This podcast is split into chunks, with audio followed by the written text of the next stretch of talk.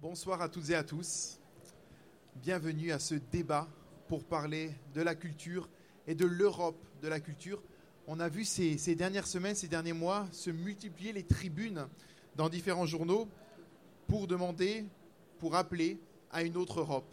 On a vu une tribune notamment autour de Thomas Piketty, des tribunes réunissant des économistes, des politiciens, des tribunes d'écrivains, plus récemment, dans Libération notamment, parce qu'effectivement, l'enjeu aujourd'hui, il y a un enjeu essentiel qui est l'enjeu de la place de la culture en Europe. On le voit à quelques mois des élections européennes, où évidemment le risque d'un raz-de-marée des, des, partis populistes se fait chaque jour quand on voit dans les études d'opinion de plus en plus criant.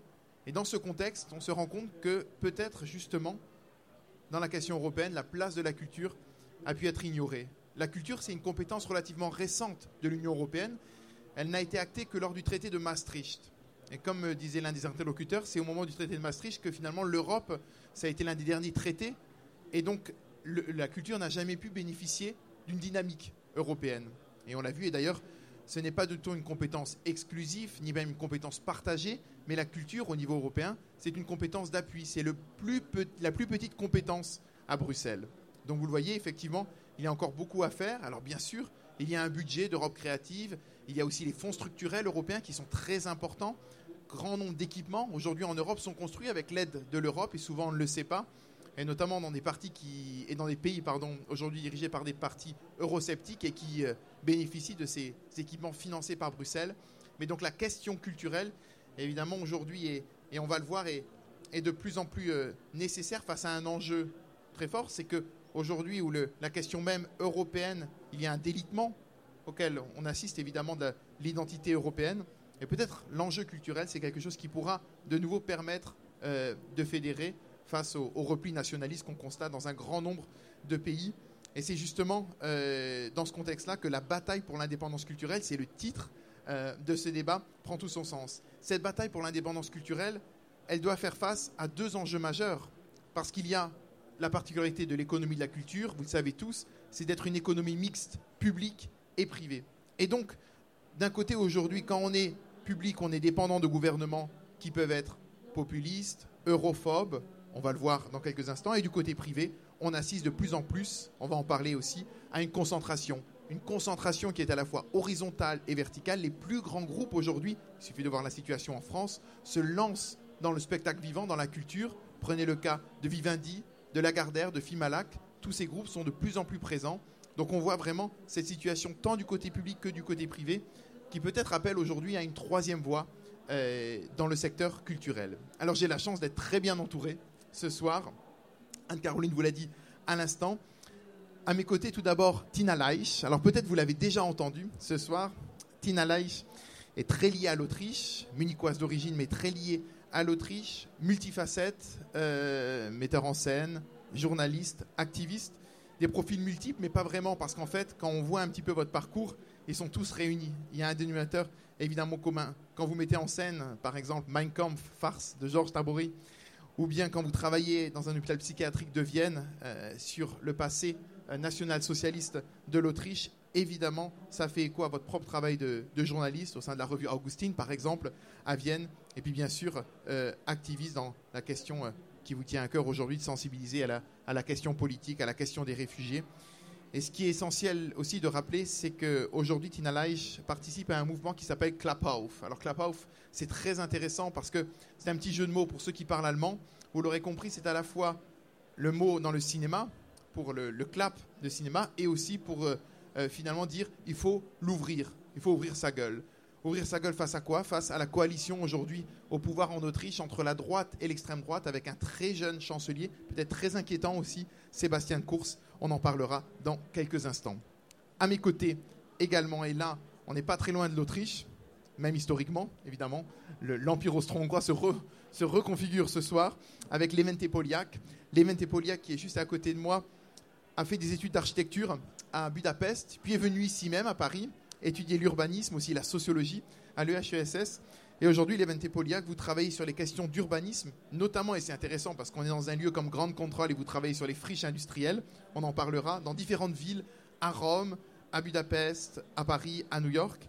mais aussi euh, vous êtes présent sur le terrain politique et notamment pour les prochaines élections municipales à Budapest. Vous êtes présent sur une liste de l'opposition pour faire face à Viktor Orban. Vous voyez bien le lien de nos invités ce soir. Et enfin, Anne-Caroline vous l'a dit, nous avons un, invité un peu surprise ce soir, un autre Vincent, d'un Vincent l'autre, Vincent Cavaroc, qui est évidemment euh, bien lié aussi à cette manifestation, à l'European Lab.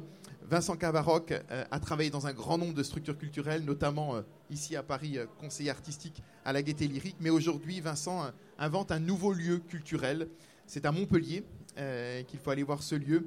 Là aussi, on va reparler de la question de la friche, reparler de lieux qui sont entre le public et le privé, peut-être cette troisième voie, ces tiers-lieux euh, culturels, avec donc euh, Vincent Cavaroc. Donc voilà le, profil de nos trois invités, profondément européens, vous le voyez euh, ce soir.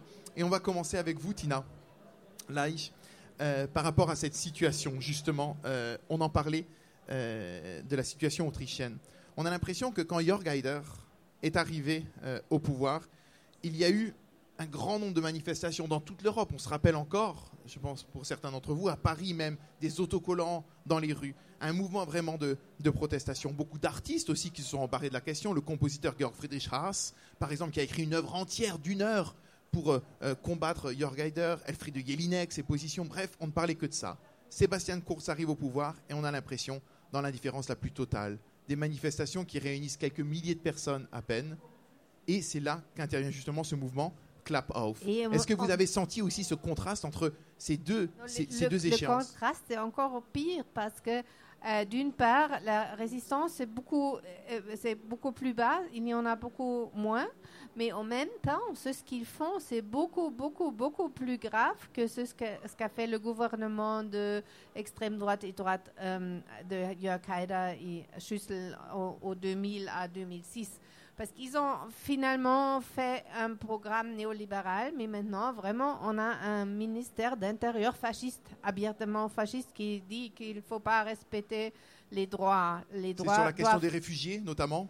Sur les réfugiés. Non, mais c'est le discours, c'est euh, contre réfugiés, mais c'est le discours officiel, et, et, derrière ce discours officiel, cette façade raciste. Euh, anti-réfugiés, anti-immigrants. Euh, il y a un programme de destruction des structures de, euh, d'État social, de, de, de, de système social, euh, social-démocrate qui, qui est assez corrupt, mais qui fonctionne en Autriche.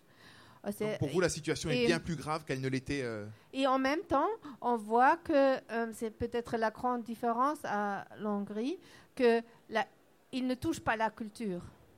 Ils, ne nous, ils, n'ont pas baissé les fonds pour la culture. Ils font un peu euh, une pacification avec la culture pour, pour en effet, ça ne, comme si ça ne compte pas. C'est pas important. Laissons faire les artistes ce qu'ils font, ça nous dérange pas. Euh, c'est le ministère d'Intérieur, c'est le ministère de, de, de l'extérieur et, c'est le ministère de la Défense qui sont tous dans, le, dans les mains de l'extrême droite. Et ce sont les, ressorts de sécurité qui, euh, vraiment qui font des changements ouvertement fascistes. Et à l'autre part, ils laissent la culture. Les, on, laisse. Est-ce qu'ils laissent la culture aussi parce que l'Autriche, finalement, c'est cette nation très reconnue pour sa dimension artistique, culturelle, c'est presque une image de marque touristique. Vienne, on voit le nombre de concerts chaque soir euh, à Vienne, par exemple. Est-ce qu'il y a cette dimension-là, presque de marketing hein? Oui, en effet, cette coalition entre l'extrême droite raciste et euh, on peut dire le, parti de FPE, ce sont l'extrême droite, et le parti de Kurz, de notre chancelier très jeune, e c'est le néolibéralisme extrême.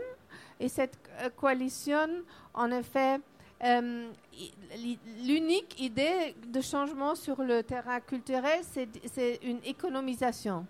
Qui dit il ne faut pas donner tant d'argent de l'État, mais les, frais de l'État doivent servir à un, un pour ça c'est drôle euh, le, le, mot indépendance de la culture, parce que c'est ce que dit, il faut faire indépendant les artistes, on ne les donne plus l'argent de l'État parce que ça les fait euh, dépendants de l'État et on va les libérer en leur offrir, offrant euh, le marché libre. Mais est-ce que par exemple aujourd'hui, c'est ces possible.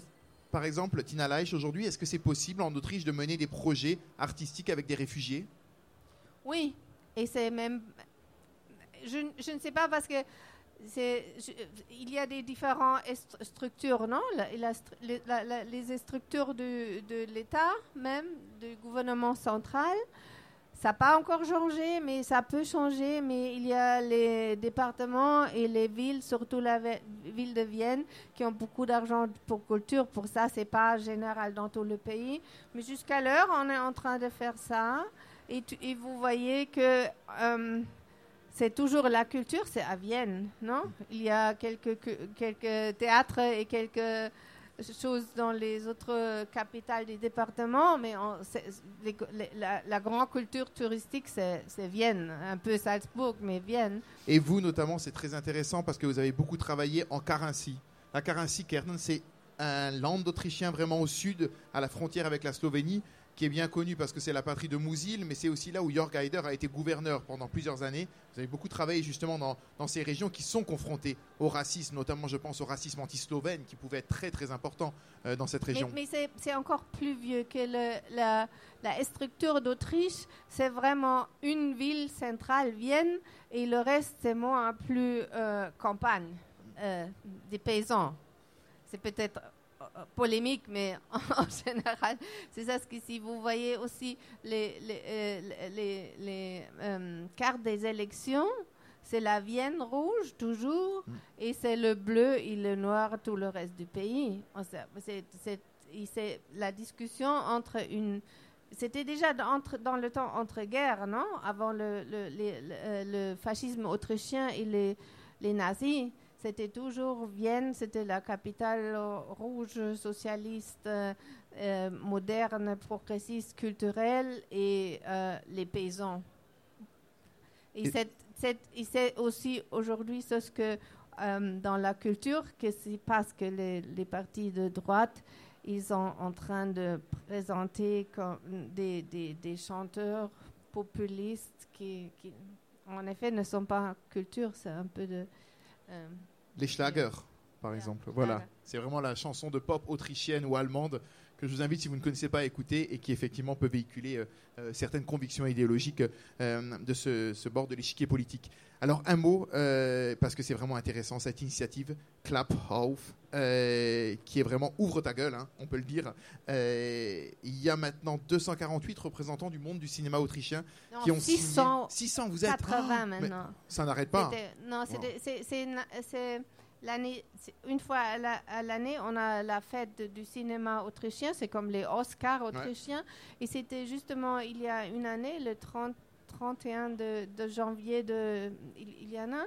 Et là, il y avait des cinéastes qui ont dit on ne peut pas accepter ce gouvernement, et on doit faire un proteste. On a fait un proteste et de ce proteste qui, premièrement, avait signé 248 et pendant l'année, maintenant, presque, je crois, moi, plus que la moitié des cinéastes autrichiens ont signé ce manifeste et on a décidé qu'il ne suffit, pas seulement de firmer un proteste contre le gouvernement, mais qu'il faut faire quelque chose. Et le projet qui est en train de se développer, c'est pas encore là comme une chose grande, mais euh, au moins il y a maintenant plus de 100 cinéastes qui participent de faire des courts-métrages de pas plus de trois minutes qui, en, premièrement, on les a répartis pour les cinémas et maintenant on a commencé aussi de les répartir pour les médias digitales, les réseaux sociaux. sociaux. Soci- Et, et l'idée, c'est de produire des petits, euh, comment on peut dire, c'est un flou-plat Des petits, des petits films? Des petits films euh, qu'on peut utiliser dans les discussions avec tous ces gens qui ont voté pour ce gouvernement, parce que c'est vraiment la plupart des Autrichiens qui voulaient ce gouvernement. Il faut entrer en discussion, il faut sortir de nos euh, cercles d'intellectuels de gauche et discuter avec eux. Il a aidé que nous, comme cinéastes, on produit des, des films de trois minutes n'importe quel thème, n'importe quel. Le euh, thème est quand même politique toujours, il est quand même en lien avec cette question politique ou pas il doit forcément être non, il doit être politique, il doit être euh, il doit être euh, la idée c'est de faire un réseau de petits films qu'on peut utiliser pour les discussions digitales. Que vous vous- si vous discutez sur le, le la politique de logement, il y a un film. Si vous discutez sur euh, la, la, euh, politique d'asile, il y a un film qui dit ce que se passe avec les, les Afghans quand on les, euh, les envoie à Afghanistan. Pour les différents arguments politiques, on va faire des petits films et on, on, on essaye de les utiliser. Et on peut voir ces films même dans les, les rues de Vienne. Il y a des diffusions absolument partout et les plus grands euh, représentants du cinéma autrichien ont, ont signé. hein. Je pense à Klaus Maria Brandauer, à Ulrich Heidel, un, grand nombre de, personnes. Alors je me tourne maintenant vers vous, Levente Poliak, parce que de Vienne à Budapest, c'est quelques heures en train. C'est pas, pas très long. Comment les artistes, euh, je le rappelle, hein, vous êtes urbaniste, comment le monde culturel réagit euh, face euh, à Viktor Orban quand vous entendez justement, par exemple, la, réaction, le mouvement qui est né en Autriche par rapport à Sébastien Kurz et à la coalition droite-extrême droite? Je pense que en, Hongrie, la culture était beaucoup plus un, des terrains de bataille pour le, pour le gouvernement, pour la politique. Et je suis assez intéressé par le, le contraste avec l'Autriche parce qu'en Hongrie, il s'agissait déjà dès le, des années euh, 2010, dès, dès le début du gouvernement Orban, d'une euh, réécriture de l'histoire, d'une réécriture des grandes narratives.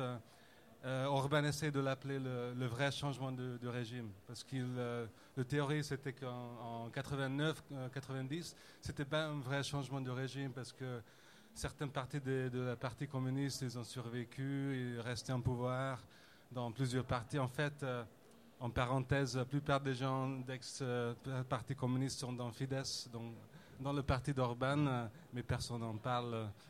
On parle beaucoup mais pas suffisamment. Donc le plus, important terrain de bataille, c'était en fait la culture, avec euh, la création des, des grandes euh, institutions culturelles qui gèrent maintenant la plupart des budgets, euh, budgets pour la culture. Et c'est une grande surprise parce que traditionnellement, je pense surtout à Budapest, le gauche intellectuel, les artistes, ils étaient toujours assez arrogants dans le sens que c'est nous qui représentons la culture, il n'y a pas de culture à droite. Et en fait, dans, dans, dans, dans 8 ans, dans huit ans, on a vu lentement le changement de tous les, toutes les directions, de tous les, tous les théâtres. Euh, Il y a eu des départs, notamment le limogeage du directeur du théâtre euh, de Budapest, homosexuel, et notamment euh, avec euh, cette motivation-là qui fait écho à la politique même du gouvernement euh, profondément homophobe. Oui, donc il y, avait, il y avait beaucoup de pression sur les institutions. Les institutions ont changé de profil. Très souvent, ils ont perdu euh, un peu l'intérêt, ils ont perdu la significance parce que bah, ils sont devenus vraiment banals. Et là, la, sphère culturelle a commencé à explorer d'autres moyens de survivre parce qu'il y avait plus de, pratiquement plus d'argent. Il y avait dans tous les détails de financement public, il y a beaucoup de petits, euh, petits examens, de petits tests.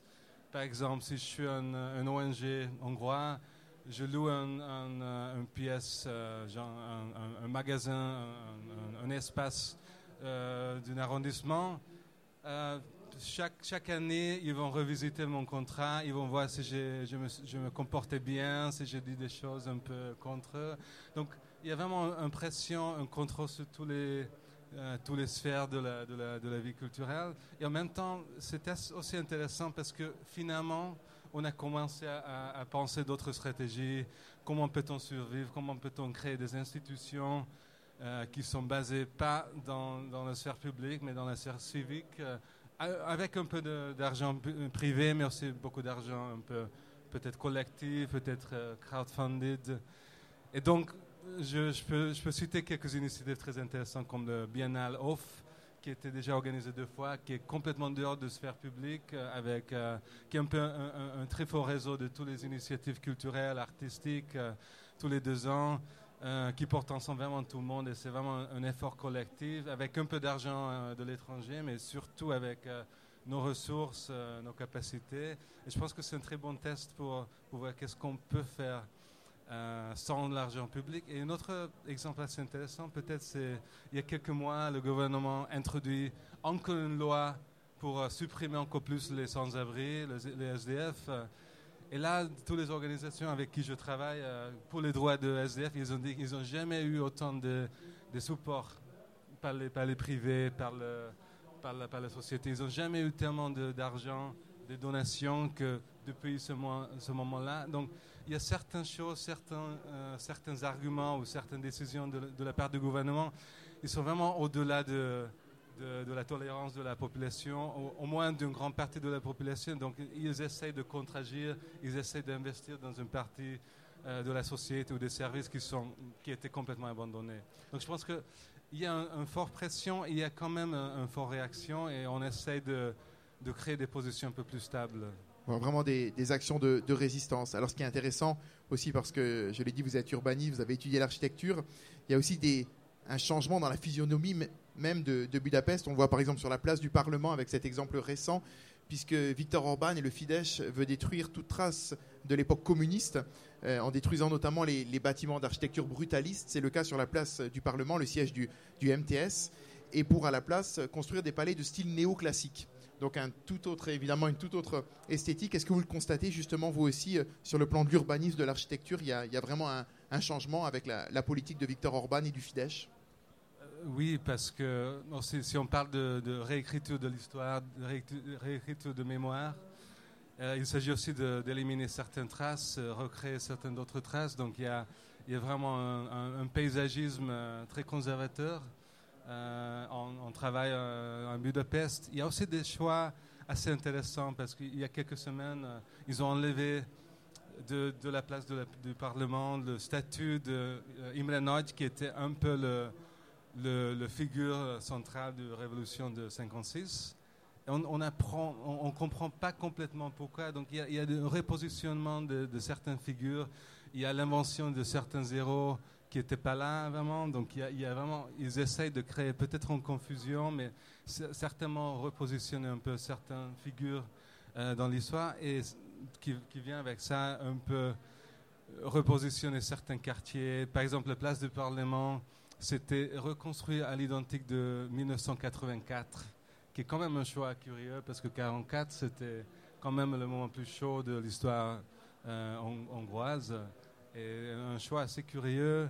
Euh, on a vu euh, il y a quelques semaines euh, Victor Orban se euh, déménager dans le château, quand même assez symbolique. Donc il y a tout cette euh, land grabbing très symbolique et en même temps il y a un, land grabbing aussi très, très pragmatique parce qu'on on voit avec, euh, avec des, cercles, des, des grands groupes euh, d'immobilier par exemple, ou euh, des grands groupes euh, de tous les, tous les types des, des- entreprises qui peuvent en fait accéder aux, commissions publiques parce que c'est là que la richesse euh, autour d'Orban se crée, c'est avec les commissions publiques, c'est avec euh, votre argent de- d'impôt en fait.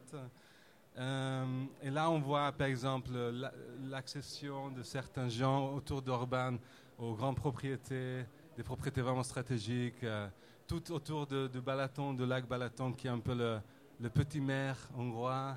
Tout est déjà directement ou indirectement possédé par soit le- l'ami d'enfance d'Orban, qui est un peu le, le, le- le figure euh, poupette, euh, qui, est, qui est Marionnette. devenu l'homme le plus, riche de, de la Hongrie dans cinq ans, d'une petite entrepreneur euh, qui réparait les, les chauffeurs de gaz. Il est devenu le plus grand, euh, le, personne le plus riche de la- de- du pays. Tout avec les commissions publiques, euh, avec des concours publics euh, de construction, des, des- des- des concours publics, justement. Ou le beau-fils d'Orban, qui est devenu un des plus grands entrepreneurs de nouveau. euh, Une oligarchie familiale. Donc il y a une oligarchie familiale qui s'est construite avec l'argent européen.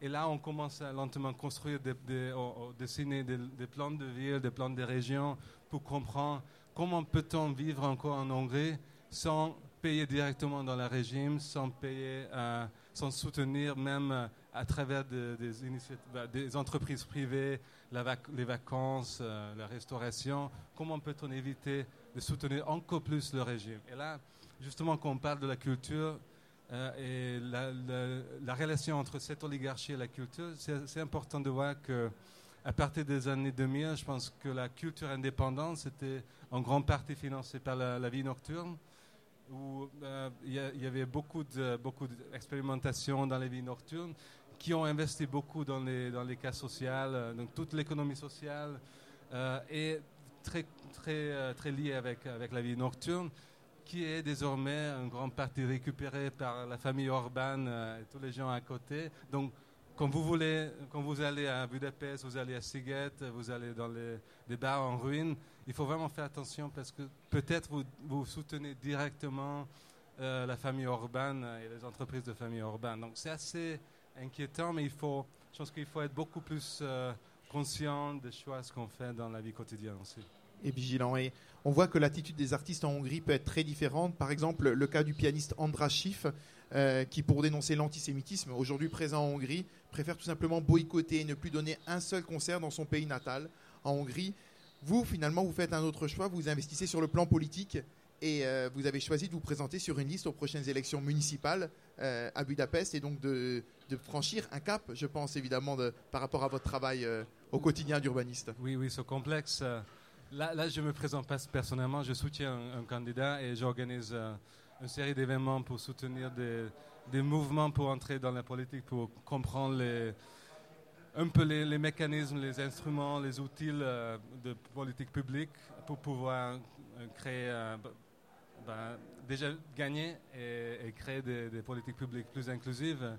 Et en même temps, je, je fais partie d'une ONG et on a beaucoup discuté comment, par exemple, comment se positionner par rapport à toute cette pression. Parce que, par exemple, il y a quelques années, il y avait une loi qui disait si, si moi je suis une ONG, je, reçois plus que 30 000 euros par an de l'étranger, euh, il faut que je, je, suis euh, labellisé euh, indiqué comme un agent, agent d'étranger, un agent étranger.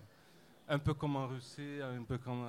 et là, il y avait une réaction assez ambiguë dans la part de la société civile. Il y avait des gens qui disaient qu'on boycotte, on ne met pas ça, on ne va pas le dire. Et nous, on dit qu'on est très fiers, on, porte beaucoup d'argent en Hongrie, on est, on est vu internationalement, on est, on est, on est bien là, on, est fiers qu'on est qu'on porte un peu d'argent.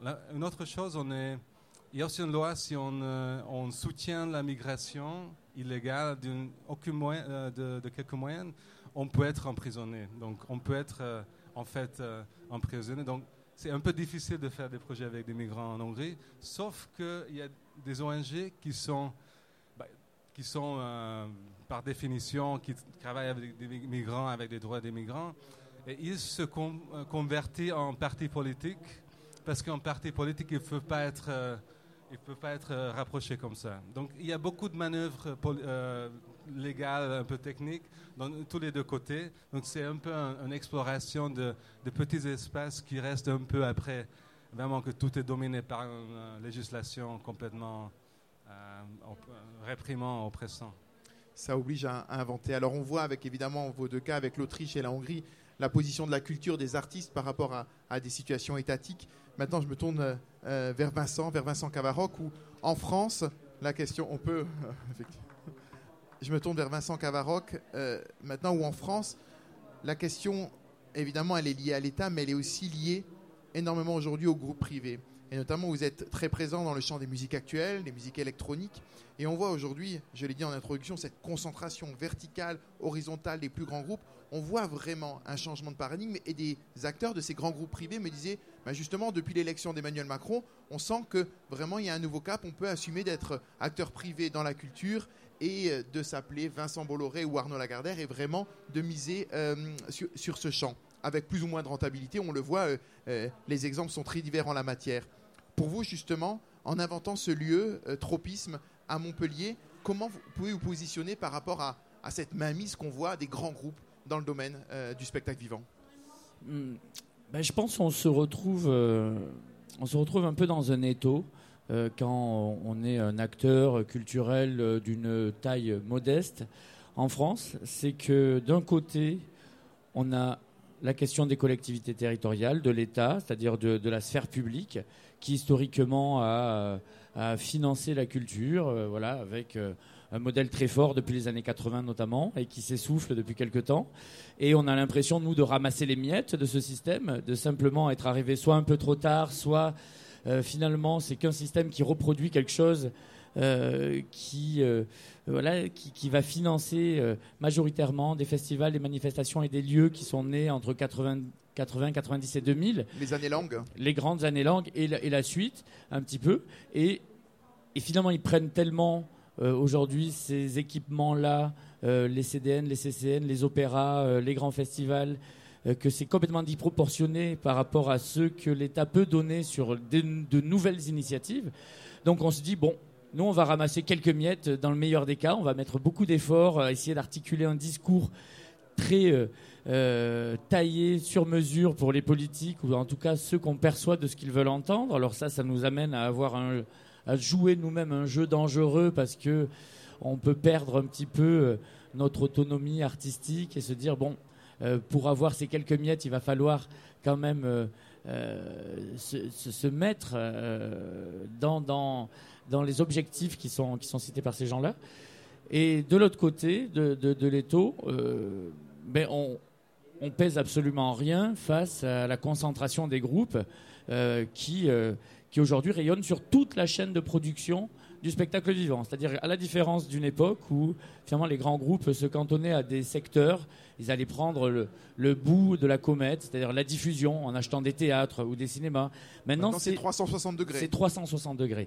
Peut-être euh, expliquer justement qu'est-ce qu'ils possèdent justement tous ces groupes pour bien comprendre tous les maillons de la chaîne. Ben, on peut prendre. Euh, alors je suis pas le plus grand spécialiste, et là c'est sur Vincent Carry, on aurait peut-être mieux parlé, mais on prend par exemple un exemple comme Live Nation qui aujourd'hui euh, possède les festivals, les lieux, les boîtes de production, les bookers, les structures de billetterie qui sont pas un maillon faible, hein, c'est-à-dire que c'est et, donc à travers tout ça, ils ont toute la chaîne et ils peuvent créer toutes les exclusivités qu'ils veulent. C'est-à-dire dire j'achète ce festival, ce festival n'achètera que des artistes chez moi et à qui je donnerai une exclusivité sur le territoire national. Donc d'un côté, il n'y a plus aucune possibilité d'accéder à tout un catalogue euh, d'artistes. Et de toute façon, on se retrouve, nous, complètement déconnectés des économies qu'ils gèrent.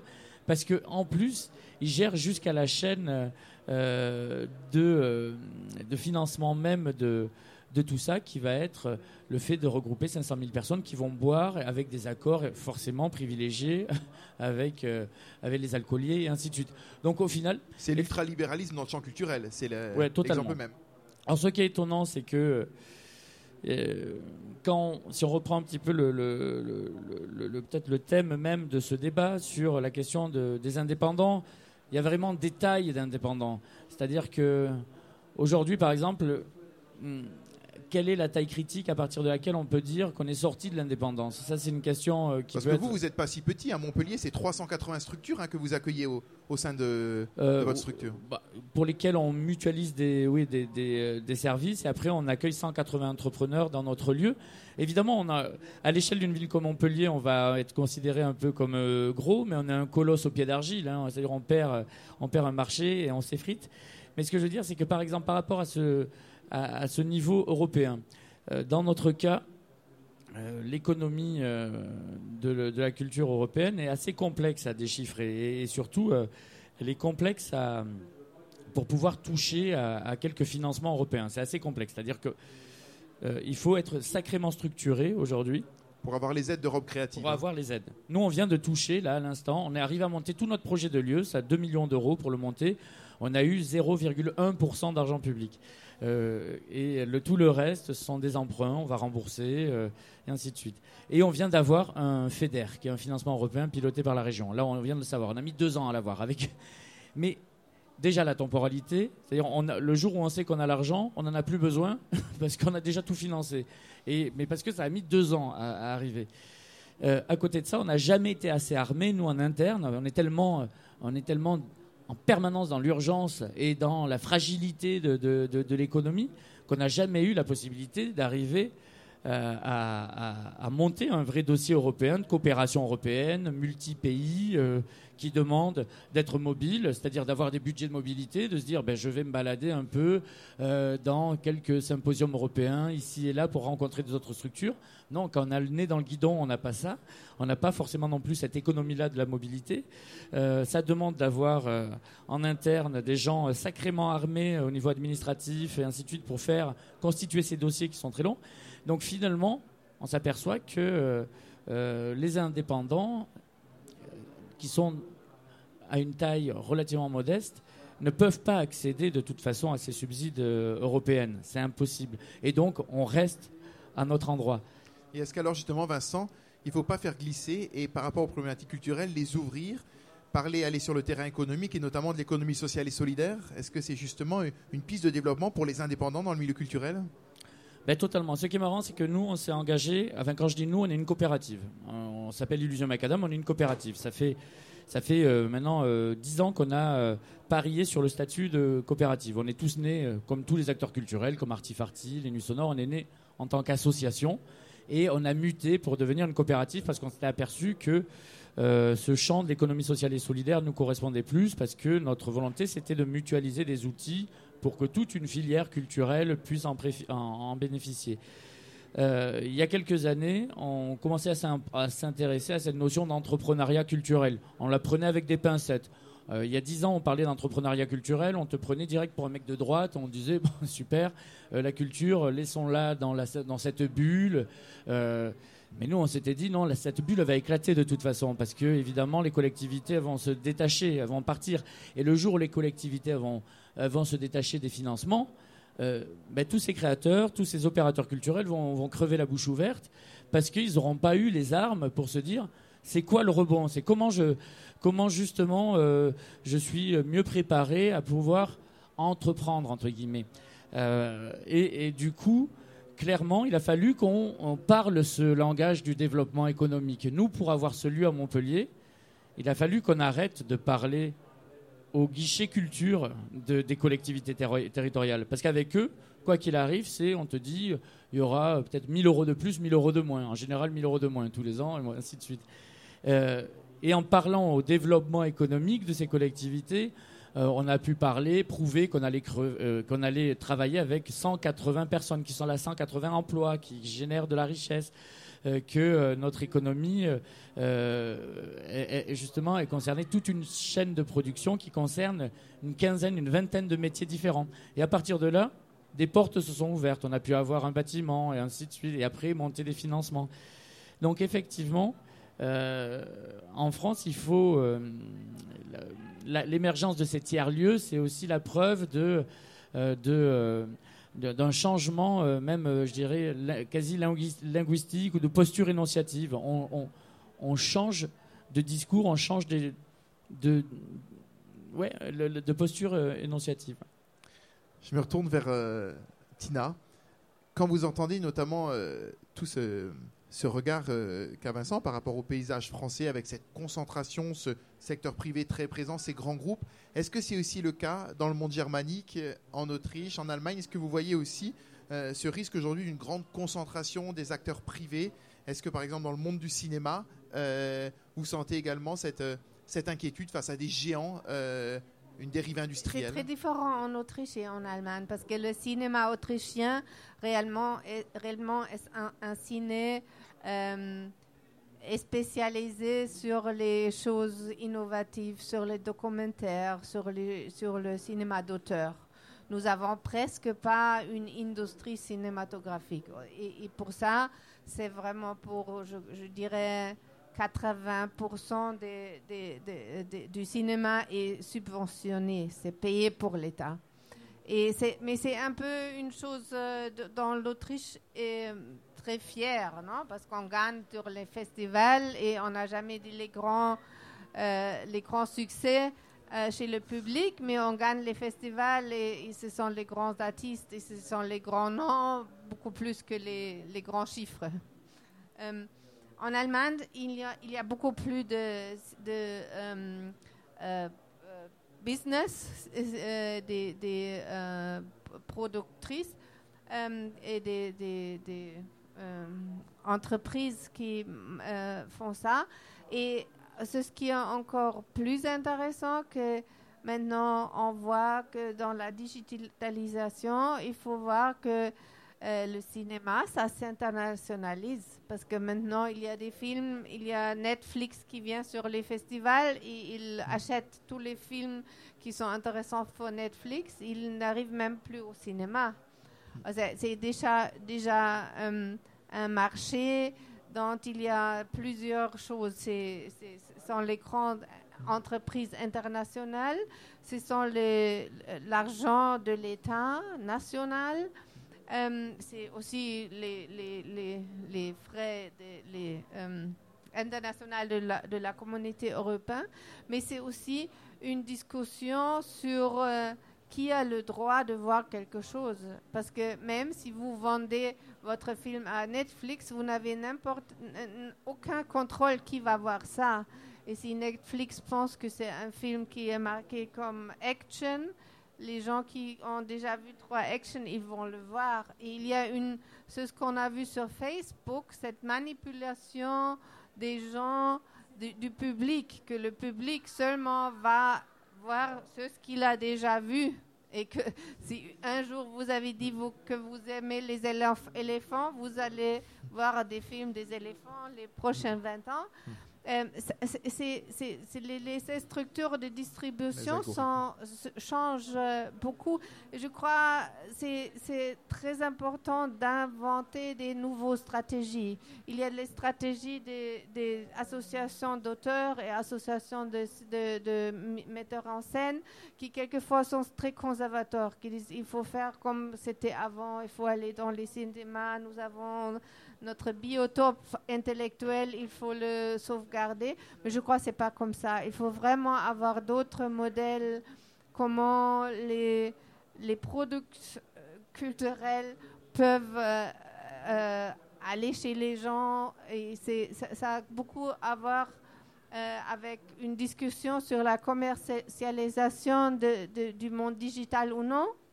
C'est- c'est- c'est- Et ce n'est pas une question à niveau national, non? C'est une discussion si vous allez faire plus sévère euh, les contrôles de, de upload, download ou non? Là, on peut discuter Voilà, un peu. Euh, et comment, c'est peut-être l'utu- l'utopie que la culture devrait être ouverte par tout le monde et que c'est comme l'éducation, quelque chose qu'on, où on a le droit de, consommer la culture ou c'est quelque chose qui doit être vendu sur le marché capitaliste. Et là, euh, bah, avec, avec la, dépendance au GAFA. Il y a, y a quelques mois, Jérémy Corbyn appelait notamment de ses voeux la création d'un Facebook public sur le modèle de la BBC pour dire ben, inventons justement un réseau social, mais avec l'argent public. Alors euh, peut-être une utopie. Juste une, question encore, Tina, par rapport euh, justement à la question Netflix. On voit qu'aujourd'hui, ces acteurs attaquent ce qu'on appelle la chronologie des médias, qui fait qu'un film sort d'abord en salle, ensuite sur certaines chaînes de télévision et ainsi de suite, euh, en passant par différentes étapes. Vous, justement, en tant que réalisatrice, vous défendez, vous, ces différentes étapes de chronologie des médias ou que pensez-vous? Est-ce que vous combattez? Non, je défends les cinémas comme, comme espace de, de regarder films ensemble, mais je crois pas. c'est- une idée conservatoire. Il faut rester dans un modèle, mais le modèle ne fonctionne plus. Ça va, ça va pas fonctionner. Mais la idée, c'est euh, que je ne veux pas que les films, les films soient que il faut créer des nouveaux espaces de discussion et de euh, di- distribution des films dans le, dans le digital. Et ça ne peut pas être que le digital, ça fonctionne comme Facebook, vous, vous voyez seul- seulement, il n'y a plus, parce que c'est ce qui part, c'est pas mal si vous regardez les films sur, sur, Netflix. Mais le problème, c'est que vous ne savez même plus, avant, il y avait, on, a, on, a, on a lu dans le journal qu'il y a trois nouveaux films et tout le monde le savait et quelquefois, les gens l'ont vu ou non. Et maintenant, vous ne savez plus ce qui est produit, si c'est pas si les les euh, euh, euh, les, les entreprises grandes digitales pensent que c'est pas pour vous, vous ne vous rendez plus compte que c'est produit. Et si c'est pas, par exemple, que, que Roma va gagner l'Oscar, vous n'aurez jamais su que c'est ça, parce que ça apparaît dans Netflix quelques, quelquefois pour les gens qui aiment le film, le, le euh, d'Amérique latine politique. C'est pas pour vous. Et ça, là, je crois, il, euh, faut des, espaces. C'est un peu ce qu'on ce qu'on commence en clapper off de faire, de, sortir euh, de- de inventer des stratégies digitales pour discuter euh, des choses de culture. Et vous vous allez rendre compte qu'il y a beaucoup plus de gens qui veulent voir des choses compliquées que vous avez pensé avant.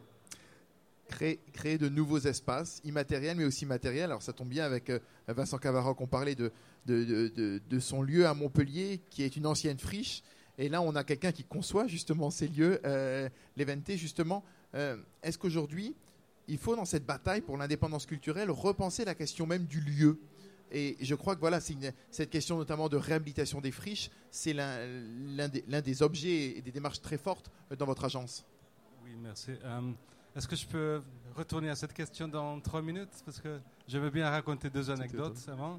Hier soir, j'étais, juste pour le, le rôle de, de l'argent privé et l'argent public, hier soir, j'étais euh, pour dîner chez des amis dont le- la fille travaille euh, dans la recherche sur l'intelligence artificielle.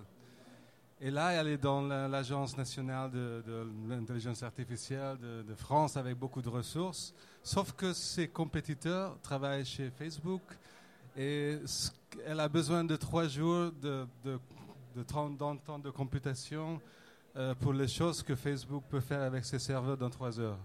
Et là, on parle quand même d'une robuste institution publique.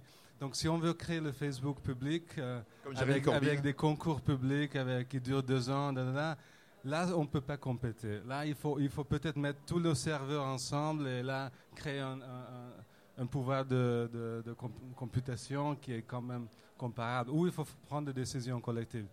Deuxième euh, anecdote, euh, il y a cinq ans, on a, on a organisé un événement à 6B, à Saint-Denis.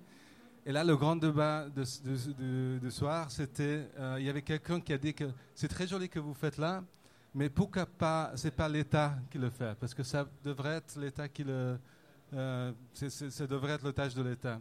Et, c'était vraiment un, très beau débat parce que c'était exactement le rôle de secteur public, euh, les, les- les trous dans, le, dans les services publics. Et là, c'est exactement ce qu'on voit partout en Europe, euh, un, peu comme le grand, débat, non? Vous découvrez que quand même euh, à Montpellier, il y a un peu de culture institutionnelle, mais il y a très peu d'espace pour la culture que vous, vous créez. Il n'y a pas de chemin officiel, il n'y a que le, que le chemin euh, d'en bas.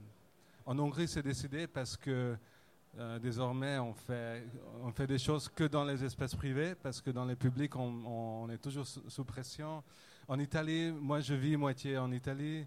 Et là, là, on voit que depuis des années, avec euh, l'affaiblissement de, de, de l'État, de présence de l'État, des services publics, il y a toute une infrastructure parallèle qui est créée pour justement servir euh, des choses banales comme, euh, comme des, espaces verts, éducation, après l'école, même des choses culturelles très basiques, parce que l'État n'était pas là. Et eux, comme on en a parlé, non, ils, espèrent toujours que le bon État, il va arriver un jour, il va, il va à la faire redonner tout euh, au peuple euh, qu'il déserve, mais le bon État va jamais arriver. Et je pense qu'il est vraiment temps de commencer à construire euh, toutes ces infrastructures alternatives euh, qui sont aussi économiquement stables, légalement stables, donc on ne peut pas être viré dans, dans deux ans quand la politique change ou quand, après une crise financière, euh, le marché immobilier commence à, remonter. Non?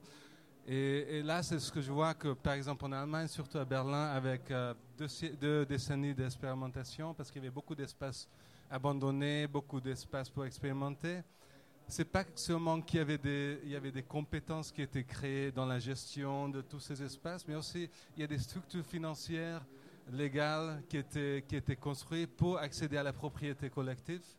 Et là, c'est une chose que je pense qu'en Europe, ça commence à être un, un phénomène assez intéressant avec l'émergence des euh, Community Land Trust qui viennent de, de, des, des États-Unis, où un certain maire qui s'appelait euh, Bernie Sanders a fait beaucoup de politique pour soutenir le, la propriété collective des, des terrains et les, les, les, immobiliers. Et donc il faut trouver des investisseurs éthiques. Il faut trouver des de investisseurs éthiques, il faut trouver des politiques publiques qui sont pas, euh, qui créent pas des, services pour faire euh, créer dépendance euh, parmi les citoyens, mais faire peut-être comme la ville de Gand en Belgique où après des, longues années de très bonne gouvernance, ils ont, ils ont, ils ont réalisé que peut-être ils vont perdre le, les élections prochaines.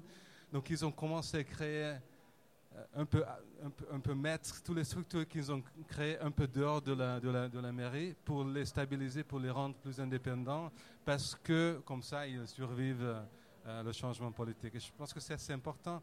Il faut trouver des, des, des, financements éthiques, il faut trouver des, des, banques éthiques, des politiques publiques, l'argent européen qui peut accéder justement à euh, des initiatives, initiatives comme vous, et pas seulement des, stades euh, construits dans les villages des oligarques, parce que c'est comme ça on, on, hein. dépense euh, l'argent européen. Donc il faut beaucoup ça, plus les fonds structurels. Ça, c'est les fonds structurels, européens qui doivent trouver le chemin vers des projets initiatives, qui doivent être parce que en Europe il y a beaucoup de programmes qui sont beaucoup plus progressifs. Euh, euh, on parle des, échanges entre les villes, Urbact, on parle de, de, beaucoup de projets de recherche. Ils ne sont pas du tout liés avec les fonds structurels qui sont vraiment le, le grand argent et, jusqu'au moment que des grands argents ne peuvent pas arriver dans les projets qui créent vraiment cette euh, infrastructure un peu stable, euh, basée sur les citoyens, les capacités citoyennes, tout le reste, ça devient un, peu l'esthétique, un peu la, décoration sur les grandes dépenses euh, européennes. Levente, vous l'avez dit, vous vivez à Rome et il y a un lien de l'Italie à la France qui se fait aujourd'hui en matière de politique culturelle via, en Italie, on appelle ça le bonus cultura. En France, on va appeler ça le pass culture. C'est un changement sans doute fort de paradigme dans la politique culturelle entre l'offre et la demande. C'est l'une des mesures fortes du programme d'Emmanuel Macron en matière de culture, des chèques de 500 euros. Ça va être expérimenté dès cette année et qu'on va donc offrir à chaque jeune de 18 ans à dépenser euh, dans le domaine culturel. Alors Vincent, euh, en tant qu'acteur, en tant qu'entrepreneur culturel, vous pensez quoi euh, de cette mesure qui est inspirée du bonus cultura C'était Matteo Renzi en Italie qui l'avait lancé suite aux attentats du Bataclan pour investir le, terrain culturel. J'ai eu mal à savoir quoi en penser. Euh, j'organise dans, notre lieu dans deux semaines une réunion pour le Pass Culture par ces personnes-là, à l'adresse des jeunes justement. Alors je suis plutôt étonnamment euh, surpris, euh, qui, viennent euh, dans notre lieu qui est tout neuf, qui a, une dizaine de jours pour, pour promouvoir ce, dispositif. Je ne vais pas leur barrer la route, évidemment. Je ne sais pas, je suis peut-être pas assez, assez au fait de exactement comment ce chèque va pouvoir être employé, dans quel type de structure, sous quel type de. J'ai lu pas mal de critiques possibles on s'aperçoit en tout cas qu'il euh, y a une difficulté à toucher les, jeunes avec notre culture. Après, est-ce que il y a un jeu d'opposition euh, entre notre culture, c'est quoi notre culture, c'est quoi les jeunes? Là, je viens de faire un festival d'ouverture où pour la première fois, j'ai touché des adolescents massivement. J'étais assez content. Bon, bah, après, il a fallu que j'aille vers des recettes assez classiques, mettre du hip-hop et, des cultures qui qui s'adressent à eux directement. Et là, on n'a pas besoin de passe culture. Ils, ils peuvent payer une place, payer des coûts, euh, parce qu'on touche à des icônes euh, de, leur culture à eux. Euh, après, l'intérêt, c'est que pour moi, c'était un peu comme un rabbit hole. C'était un trou qui leur permettait de faire une percée dans un autre univers et qui, qui, voit le reste. Nous, on est par Montpellier, dans une ville qui est extrêmement étudiante. C'est-à-dire un habitant sur trois est étudiant. Euh, et euh, c'est euh, pour nous, tous les opérateurs culturels confondus dans cette ville, on n'arrive pas à toucher les étudiants. On n'y arrive pas, quasiment pas. Les théâtres, n'y arrive pas, ou très peu, à la marge, hein, vraiment. et on se pose toujours les questions. On s'est dit, c'est l'économie, parce que forcément, les étudiants ont une économie très fragile. Il y a, donc il y a des dispositifs. D'ailleurs, le dispositif à Montpellier s'appelait le Pass Culture, qui a dû changer de nom il y, a un an à cause du, du Pass Culture national qui permet de rendre la culture, euh, même, euh, même l'opéra devient moins cher qu'un morito. Euh, mais le morito sera toujours plus employé que le de l'opéra. Enfin, même avec tous ces dispositifs, malgré tout, ça rend pas, ça donne pas un accès énorme. ça reste très marginal. Je sais pas comment. Enfin, moi j'ai mon idée. C'est, je pense qu'aujourd'hui, il faut simplement aller vers de nouvelles formes, plutôt que d'essayer toujours de dire, à un moment donné, on voyait même à Marseille, pour attirer des gens dans le théâtre, on allait dire une place au vélodrome. Non, une place plutôt au théâtre de la Criée achetée, une place au vélodrome offerte, au stade de foot. Moi, pour moi, ça c'est le degré zéro de la culture, enfin de, la politique culturelle. On n'a qu'à dire, ben voilà, euh, je sais pas, t'aimes le canard, et eh ben je t'offre un magret de canard et tu viens voir une expo au musée Picasso. C'est, c'est, c'est pas très euh, enrichissant selon moi.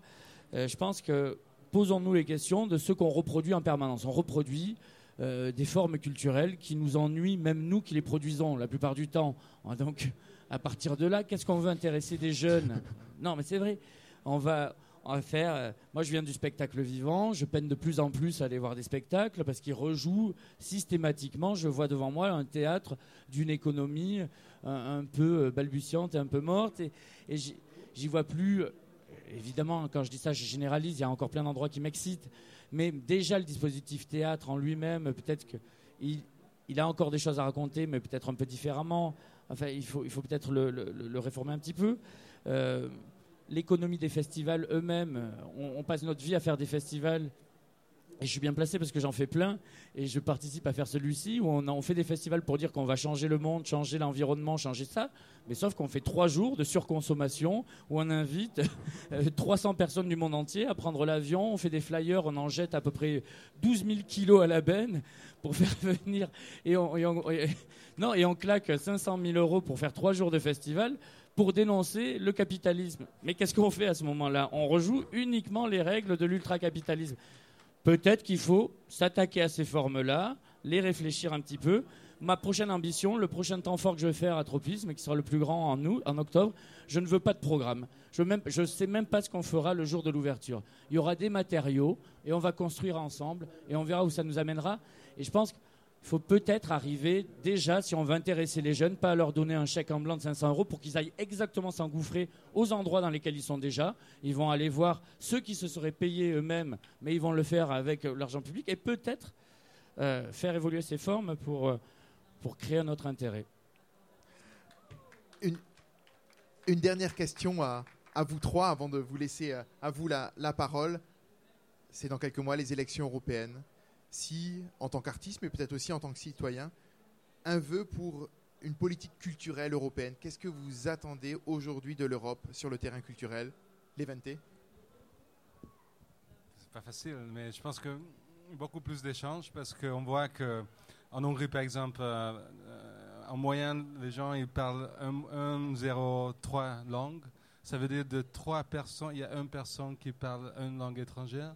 Donc il y a des gens qui parlent de trois langues. euh, Ça veut dire que je pense que la majorité, au-delà de 70%, ils ne parlent pas d'autres langues. Donc dans un pays, de 10 millions de personnes, le, monde d'une personne qui ne parle pas d'autre langue que l'hongrois, c'est vraiment très minuscule. Et là, à ce personne, on peut vendre tout ce qu'on veut si on, euh, l'envahit un peu avec euh, la publicité en hongrois, non? Donc, je pense qu'on on a besoin de beaucoup plus d'échanges. Déjà, Erasmus, c'est de grands succès, non?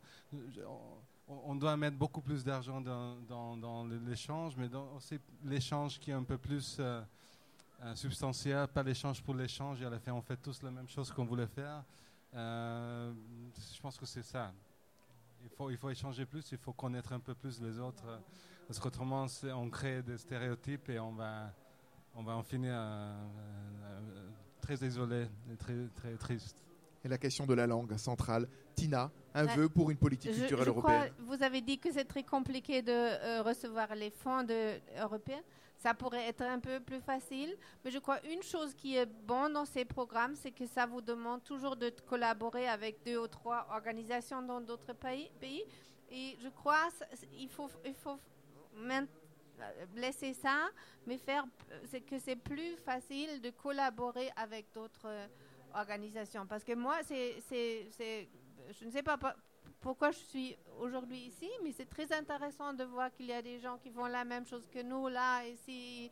Et cette forme d'interchange, il faut le euh, euh, promouvoir beaucoup plus. Et la- l'autre chose que je crois que c'est vraiment, vraiment important de freiner cette commercialisation de la culture et de le- de la- de l'Internet. Euh, si vous voyez que maintenant c'est la discussion de la net-neutralité, de la, Oui, la directive sur le droit d'auteur euh, européen. ça va, ça va nous affecter comme artistes incroyablement parce qu'on va plus, encore beaucoup moins euh, avoir la possibilité de, euh, euh, de répartir nos choses euh, subversives petits. Là, c'est la porte euh, ouverte pour les grands, euh, pour, le- pour les grandes entreprises. Et je crois que vraiment euh, cette euh, utopie qu'il y avait dans les, années 90 sur l'Internet qui peut être le monde de la liberté, on l'a complètement perdu, on l'a laissé à part et je crois que c'est faux. Parce que vraiment, il y a d'autres modèles de, de répartir choses. Maintenant, on est sur le train de la commercialisation de euh, euh, pro, pro, euh, promouvoir interdire interdire le, le, libre échange si tu ne payes pas. Mais je crois qu'il qu y a des modèles qu'il y a des formes pas d'impôts mais une, une, un frais général que tu payes pour utiliser l'Internet, et ce n'est pas l'État, mais ce sont nous, comme artistes, qui ont produit les contenus qui peuvent travailler avec ça. Mais ça ne veut pas dire que moi, je dois vendre mon film comme si ça serait une bouteille de vin sur l'Internet. Mais comme j'ai fait un film, je peux avoir aussi des... Et je le mets là et tout le monde le peut voir. Et là, je crois qu'il y a beaucoup des idées de distribution, de communication que, où la, Union européenne pour, pourrait prendre l'argent, même pour, pour faciliter des structures internationales qui ne sont pas euh, à ce niveau que moi, je, je, je, dois faire ça comme petite. Mais il y a une... une, une euh, structure que je peux util, utiliser et, qui, et l'idée c'est de, de, de euh, Gemeingut, de euh, euh, Tous ensemble. propriété communautaire, euh, que c'est la, la, culture, c'est propriété communautaire, ça devrait être l'idée. Gesamtkunstwerk, hein, l'œuvre d'art totale. Et euh, juste redire, effectivement, la directive droit d'auteur, directive européenne sur le droit d'auteur, qui est pour offrir une juste rémunération aux auteurs sur Internet. Elle a été d'abord euh, retoquée au Parlement européen. En deuxième séance, elle est passée, mais maintenant, elle est dans le triumvirat à Bruxelles, donc rien n'est gagné. Et euh, Facebook, tous les GAFA font un immense lobbying, évidemment, contre cette directive. Donc on aura le, verdict là euh, très prochainement, mais effectivement c'est un combat à mener. Et Vincent, tes voeux en, matière de, politique culturelle européenne? Bah, je, pense là, là il y a des élections à venir et on voit que effectivement, comme tu le disais, on, a un petit peu peur du résultat. Euh, moi j'ai l'impression que pour être anti-européen, il faut vraiment euh, ne jamais avoir euh, voyagé. C'est-à-dire que dès que tu euh, sors de France et que tu vas dans un pays européen, c'est difficile d'être anti-européen parce qu'il y a cette fluidité, euh, cette facilité, quand on sait qu'à peu près 80% du monde n'a pas le droit de voyager, enfin 80% des habitants de cette planète n'a pas le droit de sortir quasiment euh, de ses frontières, et on le sait, nous, en programmant des artistes étrangers, c'est la folie, tu vois, tu fais un festival sur des artistes africains, euh, c'est la croix et la bannière, et nous, on a cette capacité-là, mais on va dire non, on, on, on, va émettre des doutes sur, sur notre sentiment européen je pense que la culture européenne euh, aujourd'hui, euh, dans ses grandes lignes, doit nous aider à, un peu plus euh, affiner no, notre goût pour, et là je, te rejoins, notre goût de la découverte, du voyage, et que tout ça, que, ces, financements-là, avec ces modes de coopération entre pays, entre structures culturelles, nous aident à faire comprendre que c'est absolument génial d'avoir cette liberté-là. quoi la liberté de mobilité. Les questions sont à vous maintenant, si vous en avez. Oui, allez-y, on va vous passer un micro.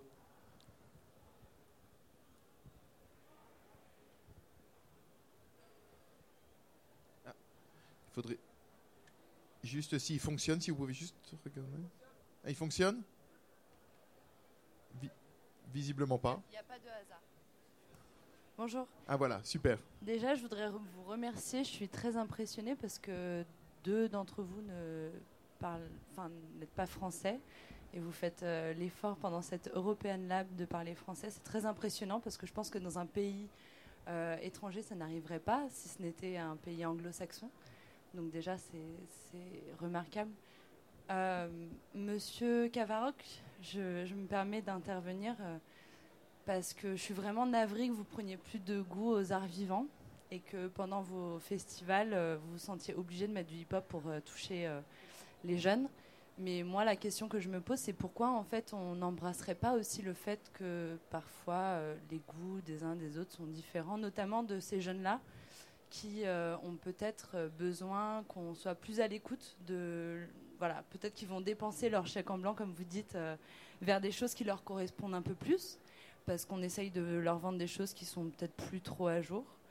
Et enfin voilà, moi je, me pose juste la question euh, et comment, comment vous feriez dans ce cas-là euh, Qu'est-ce qu'est-ce qu'on proposerait pour, euh, au lieu de parler de la liberté de mobilité, moi je parlerais d'un privilège de mobilité. Donc c'est pareil pour la plupart des jeunes adolescents qui sont à Montpellier ou en province en France. Comment on fait pour aller vers une culture plutôt que d'offrir une culture en fait? Vincent Mm. Sur euh, la question de. Quand je disais justement, j'ai touché les adolescents en, proposant du hip-hop, euh, c'est. Euh, je ne sais pas comment moi-même me positionner face à ça. Hein. C'est-à-dire, je le, là, je l'ai fait ponctuellement sur un contexte précis. Moi, je viens profondément du spectacle vivant, mais dans ce que vous avez dit, je pense que ce n'était pas antinomique avec. Enfin, si j'ai bien compris, avec tout ce que j'ai pu dire. Moi, je propose simplement d'essayer de mettre en œuvre de nouvelles façons de, de, de, nouveaux formats, de, nouvelles façons de produire la culture. C'est-à-dire, ce lieu en est la preuve. On le, produit avec quasiment pas d'argent public. Ça, une, ça, a une, ça a une influence énorme sur, sur ce qu'on montre.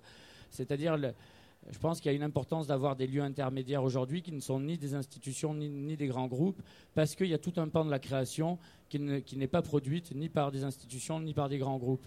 Et que bah, c'est bien qu'elle trouve aussi une place. Et cette place, euh, elle peut peut-être. Euh, euh, j'ai pas l'ambition qu'elle touche tout le monde, mais je serais content qu'elle touche euh, aussi la jeunesse sans forcément aller, sans forcément que ces formes-là soient les formes qu'elle consomme majoritairement. Elle aura toujours des endroits euh, pour consommer ces formes-là.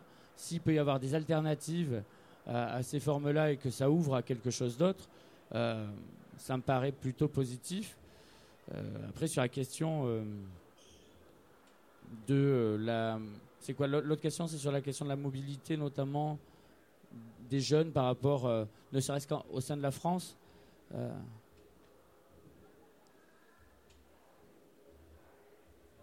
Ah ouais, bon, non, en fait, j'entends, j'entends pas. Ouais. Mais après, j'en, le discours que, que j'ai, notamment que j'ai dit sur le spectacle vivant, il vient de quelqu'un qui est complètement baigné dans le spectacle vivant. Il vient à un moment donné, c'est pas un discours réactionnaire d'une personne qui va dire ça c'est blanc, ça c'est noir. C'est quelqu'un qui s'use depuis 15 euh, ans maintenant à, travailler dans, à ces endroits-là, à continuer à porter. Euh, une certaine exigence au plateau, mais qu'à un moment donné, euh, je peux avoir, euh, je peux formuler un aveu de, découragement sur certaines formes qui ne font que reproduire des modèles de production qui ne s'adressent qu'au toujours au même public, qui lui-même reproduit un système de consommation. Voilà, c'est cette boucle-là que je, mets en cause. L'éventé, tu voulais rajouter quelque chose? si, je peux me permettre, un peu pour accueillir les adolescents, j'ai participé à la création d'un espace à Budapest qui était un peu comme ça, dans le troisième étage d'un euh, grand magasin abandonné. Et là, le fait que c'était gratuit, c'était accessible, c'était un peu protégé, il y avait quand même des gens qui travaillaient là-bas. C'était, c'est fait que c'était vraiment dans quelques mois, c'est devenu un lieu de rencontre pour les adolescents parce qu'il ne fallait pas dépenser de l'argent, c'était comme une salle de séjour. Et, là, il y avait aussi des organisations de prévention de drogue qui, les ont accompagnés. C'était vraiment, c'est devenu un, genre, vraiment un, salle de séjour fantastique pour eux. La même chose si on va à Bruxelles, on voit le, euh, du quai, qui est la même chose un peu, non? On peut faire tous les genres de choses, il ne faut pas payer. Il y a quand même quelqu'un qui surveille. Parce que c'est des espaces qui sont libres, gratuits et qui offrent une sorte de liberté, utiliser l'espace comme, comme ils veulent je pense qu'il faut, il faut des espaces de liberté comme ça. Et l'autre chose, un, phénomène que je vois en Italie, et c'est assez, assez intéressant pour moi, c'est qu'il il y a beaucoup de mouvements d'étudiants qui n'ont pas d'espace pour se réunir, pour étudier, tout ça. Et là, il y a un groupe qui, a, à un moment, ils ont, ils ont cherché un espace pour euh, faire les, devoirs. C'est comme ça, ils, racontent. Ils ont trouvé un, cinéma abandonné, ils l'ont occupé, ils ont créé tout un mouvement pour repenser le cinéma, reporter le cinéma euh, dans la vie, dans la ville. Ils ont eu, parce qu'ils étaient vraiment adolescents, ils, avaient vraiment 15 ans, 16 ans, tout occupant un cinéma, ils ont, ils ont attiré beaucoup d'attention de la part des Sorrentino, Carlo Verdone, tous les gens qui habitaient dans le quartier à côté. Donc c'est devenu vraiment un, nouveau modèle de, un peu géré de ces espaces. Donc très, très simplement, de temps en temps, il, faut donner des espaces euh, aux gens et ils, vont faire ce qu'ils veulent avec ça et ils vont vraiment se retrouver dans ces espaces. D'autres questions? Oui, euh, juste au. Oui, peut-être juste simplement une question. C'est, euh, on a beaucoup parlé de la friche depuis tout à l'heure et j'ai pas pu m'empêcher de penser à Hakim Bey et son histoire de la zone je parle peut-être pas assez fort. Oui. On a beaucoup parlé de la friche depuis tout à l'heure et du lieu culturel comme euh, endroit pour créer l'indépendance. Euh, et, et j'ai pas pu m'empêcher de penser à Hakim Bey et à son idée de la zone autonome temporaire et à cette idée qui a nourri un peu les années 90 et début 2000 de euh, créer un lieu de création indépendant, c'était bouger, être nécessairement nomade. Et soudain, on entend là quelque chose d'assez différent et d'assez euh, rassurant. On entend qu'il y a l'envie d'enraciner des lieux pour créer des dialogues entre les cultures. Et, je trouve ça intrigant de se dire qu'on est presque à contrario de ce qu'on a pu imaginer dans les années 90 et 2000, de se dire il faut s'enraciner pour dialoguer. Est-ce que c'est contre-intuitif ou est-ce que c'est ce que vous ressentez? Alors il y a des deux parce que la plupart des initiatives qu'on cite sont un peu quand même des, formes de TAS en soi parce ont les lieux que tu as fabriqués ou pour lesquels tu as œuvré ont des durées de 2 ans, 3 ans, 4 ans, 5 ans. Nous, en l'occurrence, c'est 11 ans, ça paraît beaucoup, mais malgré tout, euh, on reste sur euh, une forme d'occupation précaire avec euh, un bail très précaire. Donc, après, il y a un moment où il y a une durée qui devient intéressante. C'est-à-dire qu'il y a une durée qui permet l'enracinement, qui permet de, de, tisser ces liens un peu plus profonds. C'est sûr que en dessous de un an, deux ans, c'est très difficile de structurer quoi que ce soit parce que euh, déjà on ne peut pas asseoir un modèle économique sur des durées aussi courtes quand, quand on doit répondre aux normes d'occupation de lieux en France. Euh, mais voilà, nous dans, il y a quand même des deux. On reste quand même sur des formes de TAS, euh, même si le, ça paraît un peu plus ancien maintenant d'en parler. Tina? Moi, je, mon expérience, c'est que même des, des espaces de, cours, de temps court. On fait un projet de trois mois dans un, dans un quartier. Ça a des effets incroyablement forts et même à longtemps. Euh, on a tous ces, mots un peu compliqués de interculturel, transculturel. Euh, on doit être un peu euh, prudent avec ces mots parce qu'on ne sait pas exactement ce que ça veut dire, mais au moins, je peux dire pour Vienne, il y avait une, longue tradition de culture pour les ouvriers dans le, dans le temps entre-guerres et dans les bâtiments. À peu près 30% de la ville de Vienne, c'est des bâtiments de, la ville pour les pauvres, des, loyers euh, sociaux ou quelque chose. Et toutes ces maisons avaient des théâtres parce qu'on pensait que les ouvriers, ils ont besoin de la culture et du théâtre. Et aujourd'hui, si vous le regardez, ce sont des supermarchés, ce sont des écoles pour apprendre un, auto, pour, oui, pour conduire, apprendre à conduire. Apprendre à conduire. Il n'y a plus de théâtre, il n'y a plus de culture. Et, mais mais la, la, la Vienne, la, le secteur culturel de Vienne s'est rendu compte, euh, compte qu'il y en aurait besoin. Et maintenant, ils sont en train de réinventer ces espaces qu'il y avait avant, qui ne fonctionnent plus. Mais exactement ce que vous, vous dites, il, y en a besoin des espaces où des gens peuvent venir et c'est pas euh, le, la folklore pour les Turcs et c'est pas l'effet qu'aujourd'hui, nous, les, les, Autrichiens, on va faire la danse avec les Turcs. C'est absurde. Et c'est pas, pas, on va pas parler du Ramadan et quand il faut, c'est pas ce type de, de, de rencontre de différentes cultures parce qu'en effet, il n'y en a pas. Il y a il n'y a pas les deux ou trois cultures, il y a un espace où les gens peuvent se rencontrer, n'importe qui que soit, et ça, comme vous dites, ça ne doit pas coûter grand-chose, ou, ça doit coûter rien. Et, mais, mais je crois que c'est aussi intéressant que les professionnels de la culture travaillent là. C'est pas seulement ouvrir un espace, mais c'est aussi euh, des gens qui font des bons gens, non? Il y avait toujours un peu de la culture, cette culture euh, de, dans, les, dans les quartiers pour les gens qui n'ont pas assez de talent pour sortir grand avec le grand argent. Et ça devait être à l'envers, que les gens avec les grands talents, ils vont dans les, dans les quartiers. Et mon expérience, c'est que c'est vraiment pour chacun qui a été dans un projet comme ça, c'est une expérience importante et ça peut vraiment euh, ça, peut, ça, se multiplie, ça se multiplie, ça transforme des, des, idées et ça peut être euh, euh, on fait un projet là et de ça naît autre chose et les gens commencent à faire eux-mêmes des choses et, et